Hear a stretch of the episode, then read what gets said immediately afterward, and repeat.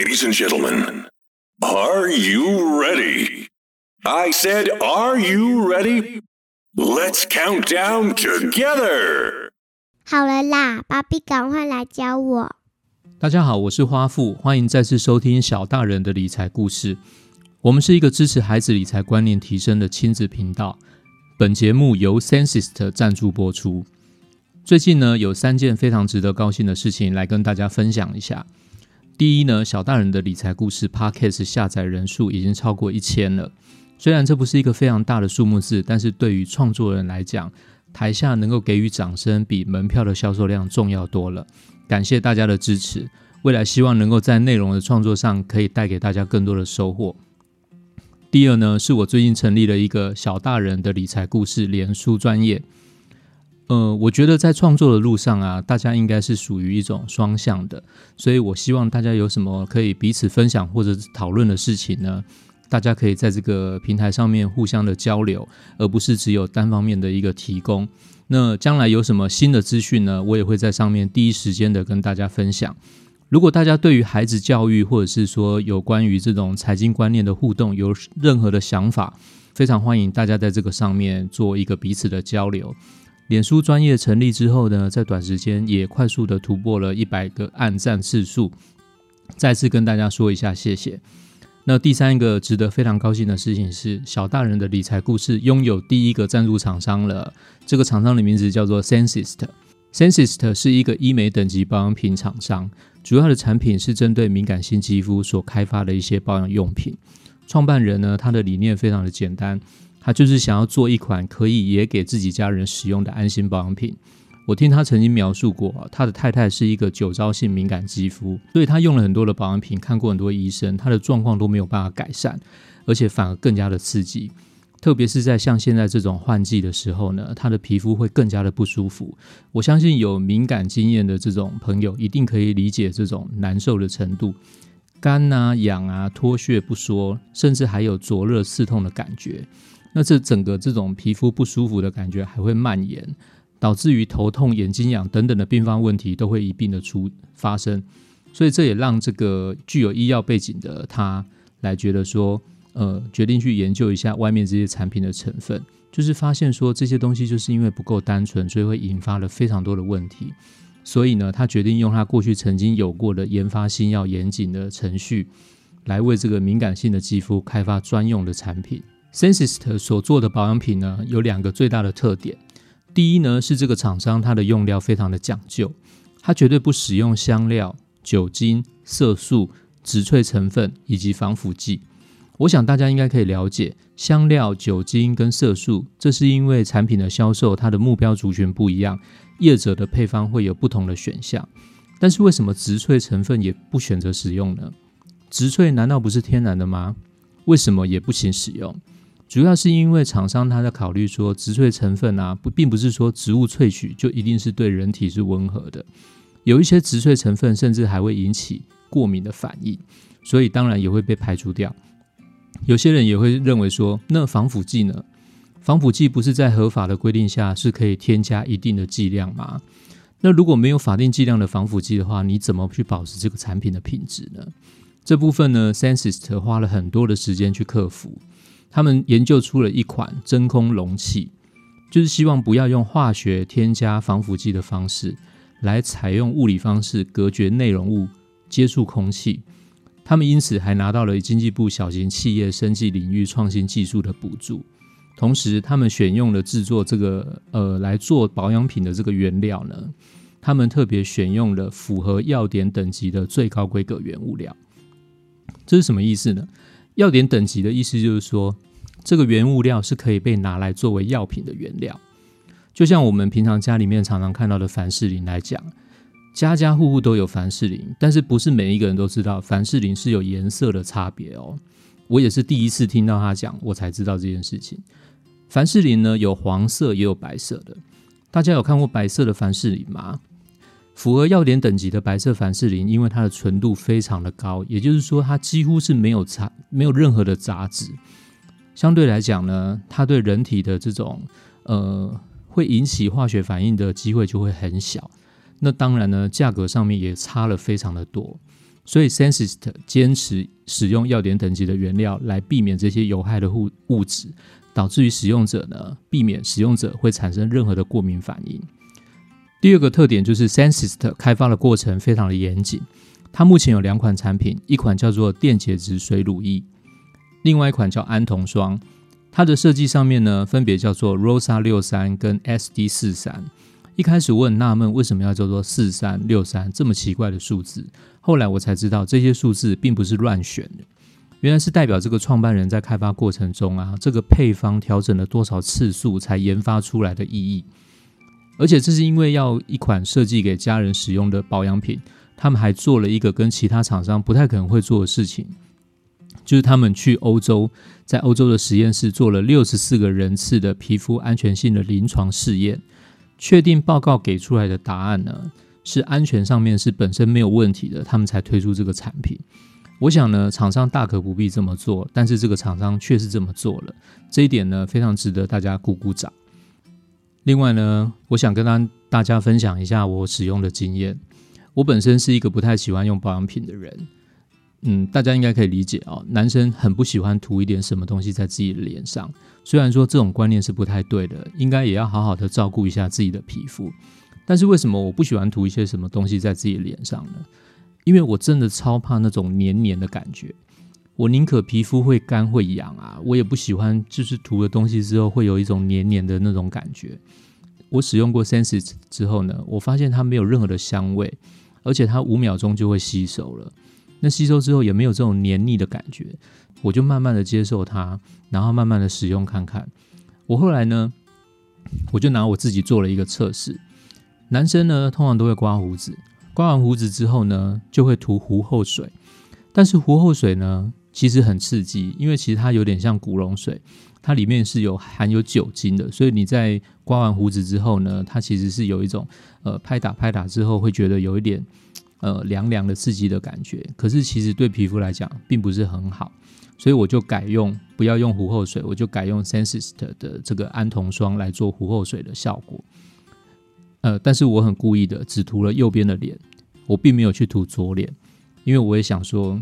这到底效果到底能不能展现出来啊？毕竟我们男生，嗯嗯嗯，大家可以理解，皮肤的状况其实没有比女生来的好。但是，一段时间下来呢，我我右脸的肤质居然变得比左脸还要好，不只是没有长一些痘痘啊，长一些奇奇怪怪的东西啊，甚至于连毛孔都变小了，好到连我女儿花女啊，她都发现，她都看得出来，这是一件蛮神奇的事情啊。那看来以后我要开始只涂左脸，然后不要涂右脸，好好的来平衡一下。OK，Sensist 在十一月的二十六号到二十九号这几天呢，会接受新北市政府的邀请，在新北市的行政大楼，就是板桥中山路一段一百六十一号这个新北市政府的大楼，他会参加一个为期为期四天的一个创新创业展览活动，现场呢会有一些产品的展示跟说明。厂商也会安排一些试用包跟抽奖的活动，有兴趣的朋友可以到时候呃可以到现场来了解一下这些产品相关的资讯。我会在节目之后呢放在文字的内容上面做一些补充，再请大家来留意一下。OK，讲了那么多的保养品概念呢，其实主要就是要趋吉避凶啦，就是追求好的成分，避开有害的物质。因为我们在食衣住行当中接触到的任何东西呢，其实它都有可能会有毒性。这个毒性呢，不是指立刻中毒的这种急性毒性。就像二零一三年曾经发生的甲油事件，二质的厂商它混用棉籽油跟铜叶绿素来作为高价的橄榄油卖给消费者这件事情，呃，大家还记得吗？虽然吃了不会立刻死掉，但是呢，它有可能会产生基因毒性，导致于你数年之后致癌。或者是产生一种生殖毒性，那孕妇吃了之后呢，可能会遗传给下一代，这都是一个非常可怕的事情。短时间之内呢，让你看不到杀伤力，可是，一旦发作呢，后悔莫及。这也让我想到呢，那理财这件事情呢，理财是不是也有毒性呢？我归纳了一下，理财呢，其实也是一样，有三种毒性。理财的急性毒性呢，就是赌博。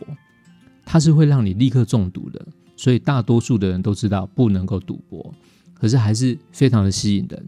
所以呢，还是要提醒大家，千万不要去赌博，因为赌博十赌九输。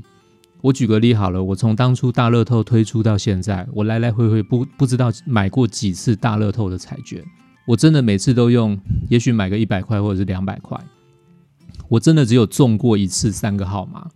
我一直在想，说是我运气差吗，还是怎么样？为什么每次电脑选号呢，买个两百块呢，有四组号码，可是号码都不是横的对中哦，都是直的对中。这当然就是个人运气问题啦。我也我也就觉得就是算了，反正就是这只是一个好玩而已嘛。当然这牵扯到一些霍兰呃霍兰率的问题啦，没有办法在这边详谈。可是这是告诉我们一件事情，就是说。不是代表说我们不能够去玩大乐透或者是玩刮刮乐，就是要看目的来决定你为什么要做这件事情。我其实曾经带过我的女儿花女去玩刮刮乐，我当时还特别跟老板说，请你给我那种中奖机会最高的，因为我只是要给孩子玩，所以我特别跟孩子在这个之前，我就先跟他说明说，诶，小朋友，我我们今天玩刮刮乐只是一个趣味哦。因为呢，每一张呢，这个刮刮乐你买了一张之后呢，你可以帮助这个卖的人赚六块钱。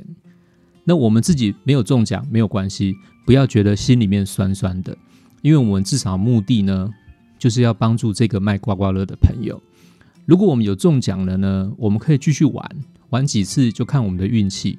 反正每一张的利润就是六块钱嘛，我们能帮助这个卖彩券的朋友，可以帮多少是多少。但我们的心态要正确，不是为了要中奖而我们拼命的花金钱或时间去刮。当然，目的不同呢，心态就会不同，取舍也会不一样。OK，那所以回到刚刚我提的这个呃理财的毒性的这个问题呢，我想谈的一个观念是，不要以财小而不理，那不要以财大而赌之的观念。很多人会觉得说，我没有太多的钱。我要怎么做理财？理财是有钱人才去做的理财，但我的想法其实不是这样。我常常看到有很多人呢，辛辛苦苦的省省省，辛辛苦苦的存存存，存了一笔现金，结果可能是在某一次跟朋友的一个鼓吹的动作之下，可能就重压下去，然后最后反而是损失了。呃，其实不是这样子的。我的认为是理财啊，应该是在生活中处处可寻。其实开源跟节流都是理财，而且在落实生活当中呢，更可以教育小朋友。其实就像随手关灯，它就是一个省钱节流的动作。那每一个月如果省下了一千块钱呢，能不能去做理财呢？当然可以啊。我们当然可以买我们喜欢的股票，虽然买不起一张，但是我们也可以买零股啊。你也可以买统一超商的股票啊。即使是两百多块钱，但是如果你每个月省了一千块钱，你是不是可以买个几股呢？那你省了呃半年之后，你能买的股数是不是就变多了呢？为什么要这么做？因为呢，即使你拥有了零股，你也叫做股东。我相信，当你有这个零股的持股之后，你站在十字路口，你看到小七，右边是小七，左边是全家，我相信你一定会头都不回的转进小七去买东西。为什么？因为你希希望可以贡献你投资的公司的业绩嘛，对不对？其实这样就是在理财啦。所以呢，千万不要因为财小而不理。我常常跟花女说啊，你要存一百块，请记得一件事情哦，你肯定一定要先存到十块钱，然后你才能存到五十块钱。你存到了五十块钱，再存一倍，再存一次，再把这样的事情再重复一次，你就会存到一百块钱啦。所以呢，要给孩子一个观念：万事都是起头难，除非你一直不起头，当然你就不会觉得难了嘛，对不对？OK，接下来我们谈一下第二种理财的毒性。第二种理财的毒性呢，我认为是基因毒性。基因毒性是指的是说呢，不会立刻中毒，但是可能在一段时间之内，可能十年，可能是数十年之后呢，导致于你呃受伤害，导致于中毒。这是什么意思呢？我把它分析出来，就是理财的基因毒性呢，就是因为你本身的习惯不对了，所以导致于后来的这些损伤或者是毒性，像是什么呢？像是超过你本身能够负荷的分期付款，或者是小额信用贷款的这件事情呢，大家就要非常留意，因为你很容易忽略银行借给你钱时候所收取的利息，它有多么的高。一不小心就会超过本身可以负担的范围，当然，银行没有在欺骗你，因为这一定是在合约条件里面会写的很清楚。但是，一开始的时候，你可能借的少少的，你不会有感觉。我举一个故事，真实的故事给大家听。大家还记得在两千年的时候吗？有一家银行叫做万泰银行，当时他们的董事长许胜发，这个许董事长呢，他去日本考察的时候，他发现日本当时已经进入一个经济衰退的一个时期。日本的银行对企业放款啊，并不容易，因为大家都没有创业，或者是说企业其实经营的并不是那么的好。但是他发现一件事情哦，日本的银行对个人的放款却流行着一种小额信用贷款。这个机制呢，让日本银行无形中赚了很多很多的钱，所以他就记得了这件事情。他回到台湾之后呢，他就召集这个银行里面的一些高层跟干部，他就觉得说日本。跟台湾社会形态非常的像，都是中产阶级为主，都是上班族为主。于是呢，他们银行经过了一段时间的讨论之后，他们推出了一张在台湾历史上留名的卡片。这张卡片叫什么卡片呢？我相信大家应该有听过，叫做 George and Mary 现现金卡，就是吉尔吉 Manly 这个现金卡。为什么历史上会留名呢？我等一下会提到。这张卡呢，顾名思义，它叫做现金卡。就是说呢，卡友你办了卡之后呢，你可以选择你什么时候要去动用。所以银行呢，让你很方便的办卡之后，你自己是你自己的需要，在提款机里面，你就可以跟银行直接借钱领出来的这个这张卡片。银行当然会告诉你说，这是增加你资金运用的弹性啊，的确是没有错。如果你可以好好的管理好你自己的。呃，理财行为的话，它是增加你的资金运用弹性，没有错。但是消费者往往不会这么呃记得这么清楚。消费者会想说：哇，怎么这么好啊？月底了，上班族开始拮据了，那我去办这张卡，我是不是可以先把现金预借出来？等到下一个月薪水，因为下个月薪水一定会拨下来啊，所以等下个月的薪水拨下来的时候，我赶快再还给银行就好啦。大家想说，我也是说，呃，大家也是这样想说，我我大不大可办了之后呢，我不要使用啊，而且加上当时银行的鼓吹啊，还有一些审查条件比较宽松，所以让大家都急着赶快去办一张这种卡。当时呢，现金卡的推出啊，呃，我印象中记得帮万泰银行的股价推升了好几倍，因为它的业绩整个暴增，同时也让台湾的各家银行看到这个样子，想说哇。这个产品这么棒，不跟不行的。所以呢，包括台新银行、呃土地银行、彰化银行、华南银行，好像中信金也有，中信银也有，这几个大银行呢，全部都转向去发行现金卡。大家有没有想过一件事情？银行它的业绩为什么会暴增？我们前几题、前几集里面，我们曾经有提到一件事情，就是银行的商品其实就是货币。就是现金嘛，那商品的售价呢，就是利率。所以当时的银行选择了跟这些借款的卡友收取民法规定的利息上限，就是二十 per 二十 percent。那这个暴增的原因，就是因为银行收取的这个利息，在利滚利的过程当中呢，让它的业绩不停不停不停的增加。你想想看哦，像现在的状况，你去跟银行借房贷，银行说，嗯。这个某某先生你好，花先生你好，我房贷呢，呃，给你一个非常优惠的条件，借你两 percent。我告诉你，现在的利率是多低？现在利率已经低到一点三了。所以银行如果开出两 percent 的条件呢，大家大概头都不回，没有人会愿意跟他借。所以你可以可想而知，当时二十 percent 的利率是有多么的夸张。不过就是因为现金卡已经在消费者的手上。消费者一时的疏忽就去预借现金，结果呢还不了钱，或者是没有把这个钱及时的归还给银行的时候，这笔钱就在账面上不停的循环利息下去。这就是一个毒性。这个毒性呢，理财的毒性没有立刻让你的致命，但是在一定的时间之后，它就会让你中毒。大家知道后来这个事情怎么结束吗？这个事情导致到二零零六年。二零零六年的时候，终于爆发了台湾的卡债风暴。有印象的朋友应该记得很清楚。现金卡呢，它正式在历史上留名。为什么？因为当时有一个新闻数据，就是说，呃，超过八十万的人呢，他变成了还不起钱的卡奴，因为利滚利不停的循环利息下去，到最后已经超过他的还款能力，所以有八十万人成为了卡奴。更可怕的事情是，他们平均欠款的金额呢，平均哦，欠款金额超过了新台币的一百万元，而且多数的人是领固定薪水的上班族。呃，这个意思是说什么意思呢？意思是说，这些领薪水的上班族每个月发下来的薪水啊，是远远赶不及这个循环利息的利滚利，所以到最后呢，怎么办？最后是靠着政府出手，建立一个债务协商机制，就是让这些人呢，你可以每个月还一点钱，或者是协商之后把这些呃金额呢减低到。总欠款金额的百分之多少，然后慢慢慢慢的把这个钱还给银行，才让最后这个卡债风暴的事情平息下来。这告诉我们一件什么事情呢？不止理财啊，要要量力而为啊，消费更是要量力而为。我们再来谈一下第三个，我认为的理财的生殖毒性是什么？化学上面认为生殖毒性呢，是指说它会遗传给下一代的毒性。所以呢，理财的生殖毒性就是爸爸妈妈。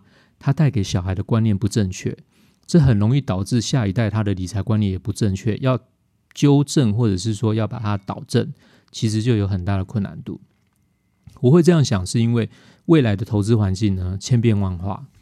那你的观念如果没有跟着一直进步，那以前呢是以储蓄为优先，就是我有一笔钱或者是我有薪水，我会先把它做一个储蓄为优先，而且大大部分的人都是。希望能够存很多很多的钱，因为这样至少有个安全感。这并没有对或错，因为当时的父母在那那个年代的时候，利率条件是很高的。但是到现在呢，零利率的时代来临了，理财的顺序必须要调整。这就是我一直告诉小朋友或告诉我自己的孩子，我都会告诉他说：你这个理财的观念一定要调整，一定要想办法去做一个投资的动作，或者是有这样的观念先建立起来。前几天呢，收到了一个一个银行的通知简讯，他跟我说呢，花先生你好，现在存十三个月的高利定存，呃，我们给你一个优惠的利率，叫零点九 percent，连一 percent 都不到。我我真的很难接受银行用高利定存这个字，诶，高利定存是零点九 percent，我想说我有没有看错啊？那那两 percent 叫什么？是是要叫暴利定存吗？还是什么？所以呢，这让我想一件事情，就是说，我们应该要建立一个正确的呃理财观念，就是说，我们有收入的时候，我们要先做投资，然后再做我们的消费，然后再做我们的储蓄啊，绝对不要因为只有存钱，然后不做任何的投资。储蓄呢，是为了让你保持一定的现金，可是当这个现金的量到一个水准的时候呢，就应该要做一个投资的动作。所以储蓄只是为了投资来做一个准备。最后呢，我跟大家分享一下我跟孩子的故事。花女前一阵子问我一件事情，她说：“爸爸，理财是什么啊？”我的说法我就告诉她说：“财呢就是钱，钱就是财。在中文里面呢，大家都会说钱财钱财，所以财就是钱的意思。”那指的是你在这个世界上拥有多少，你自己随时可以决定怎么运用的钱。那理财的理呢，就是安排的意思。所以理财呢，就是安排你自己的钱。理财理得好，就是安排你自己的钱安排的很好的意思。那至于你要怎么安排呢？你要放在什么地方呢？当然是你不会希望把钱放在一个它自己会消失的地方嘛，对不对？比如说水龙头不关，你水一直流，一直流，一直流，一直流，那下个月的账单来了，你的钱是不是就消失了？所以呢，我们就不要怎么样，我们就不要浪费水，这个东西就必须把它关起来。小动作也是一个理财啊，这就是我是在想，为什么老人家常常在讲说，哦家里面呢不可以漏水哦，因为漏水就是什么漏财。后来才懂，就哦对，没错，就是这样的意思。所以大家一定会想要把钱放在一个可以累积起来的地方，所以在理财生活中呢，随时都会发生。它不是一个开关，把它打开或者是关起来，就是说，呃，我我我今天要理财哦，我把它打开啊，我明天不理哦，我就把它关起来哦，不行这样的哦。所以小朋友呢，可以有一个观念，告诉他就是说，哎，其实你随随时随刻，呃，随时随地，你从小也都是在理财啊。你只要愿意省一点钱，然后你可以帮忙做一点家事，或者是做一点，比如说节约用水的东西的一个动作啊，或者是随手关灯的动作，这都是理财啊。然后我女儿就问我说：“那会理财之后呢，可以怎么样嘛？”嗯，这个观念问的真好。我趁机就跟她说：“我我其实很喜欢小孩来挑战我，因为他有挑战啊。就是人家说闲货才是买卖人嘛，对不对？他不发问，表示他根本没兴趣。可是当他发问的时候呢，就要找到机会跟他说。我跟他说，香港有一个很有钱的人，叫做李嘉诚。”他不是天生下来就有钱哦，他是靠他自己赚到这些钱。他曾经讲过一句话，他说呢，这个世界上呢，不是所有的事情都可以用金钱来解决，但是金钱是可以解决很多的事情。我其实很认同这句话啦，因为呢，这句话开宗明义就说了，在这个世界上，世界上不是所有的事情都可以用金钱解决的，所以要告诉孩子的就是说，钱呢，它是带不走的。最后，最后也只能留在这个世界上。所以，理财呢，是为了让你自己的财务能力达到一个提升，而进而来到一个自由的境界。假如万一有什么紧急的事情发生的时候，因为你有好好安排自己的金钱，所以你可以拥有很多的方式可以去应付。这就像我告诉我孩子说：“我说花女，像你喜欢画画、乱画、乱涂鸦。”可是你会收集很多种画画的工具，还有材料，还有色铅笔啊，哦，比如说有色铅笔啊，呃，蜡笔啊，水彩啊。你的工具越多，你的材料越多，在你想要创作、想要画画一幅画的时候呢，你就可以用很多不同的笔来做涂鸦啊，不同的材料来画，可以把这幅画画得更漂亮。你是不是比别人有更多更多的不同画法？但是你要记得一件事情哦。当你拥有这么多的时候呢？如果朋友或同学他只有一种画画材料，或者是只有一种画笔的时候呢？请你也要记得跟朋友来做一个分享。理财也是这样子，理财有一个更高的境界就是分享。当你自己的钱可以安排的很棒的时候呢，表示你可以有很多种方法去应付一些紧急出现的事情呢。换句话说，就是说世界上大部分可以用金钱解决的事情呢。理论上你都可以顺利解决了，对不对？所以这个时候呢，不要忘了要给小朋友一个观念，就是说，等到有一天你可以理财了，你可以管理的很好的时候呢，不要忘记体谅别人，帮助别人。因为赚钱可以很快乐，但是用赚到的钱去帮助别人呢，你可以更快乐。OK，以上的分享呢，是今天小大人的理财故事。我们是一个致力于孩子理财观念提升的亲子频道。